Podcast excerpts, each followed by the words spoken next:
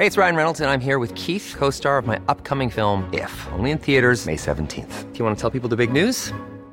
All right, I'll do it. Sign up now and you'll get unlimited for $15 a month in six months of Paramount Plus Essential Plan on us. Mintmobile.com slash switch. Upfront payment of $45 equivalent to $15 per month. Unlimited over 40 gigabytes per month. Face lower speeds. Videos at 480p. Active Mint customers by 531.24 get six months of Paramount Plus Essential Plan. Auto renews after six months. Offer ends May 31st, 2024. Separate Paramount Plus registration required. Terms and conditions apply if rated PG.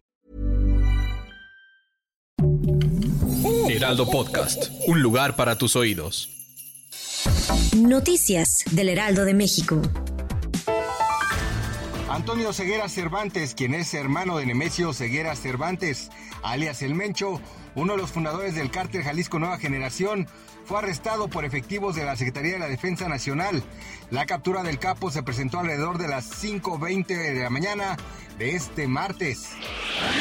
Luego de que la selección argentina ganó la Copa del Mundo 2022 tras un partido donde venció a Francia, millones de argentinos han salido a las calles de su país para celebrar y recibir a los futbolistas, quienes regresaron de Qatar la noche del pasado lunes. De acuerdo con medios locales, cerca de 4 millones de habitantes se han movilizado por las avenidas para festejar el triunfo de su selección. No obstante, derivado de aglomeraciones masivas, el país reporta heridos, robos e incluso muertos.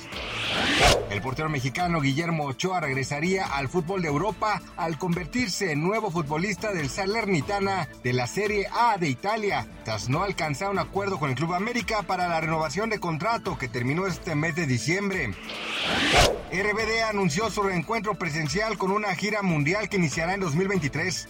Anaí, Dulce María, Maite Perroni, Christopher Uckerman y Cristian Chávez cambiaron sus fotos de perfil con el logo oficial de la banda, anunciando el esperado comeback que los traerá a los escenarios a 18 años de haber iniciado el proyecto.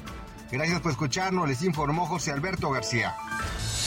Noticias del Heraldo de México.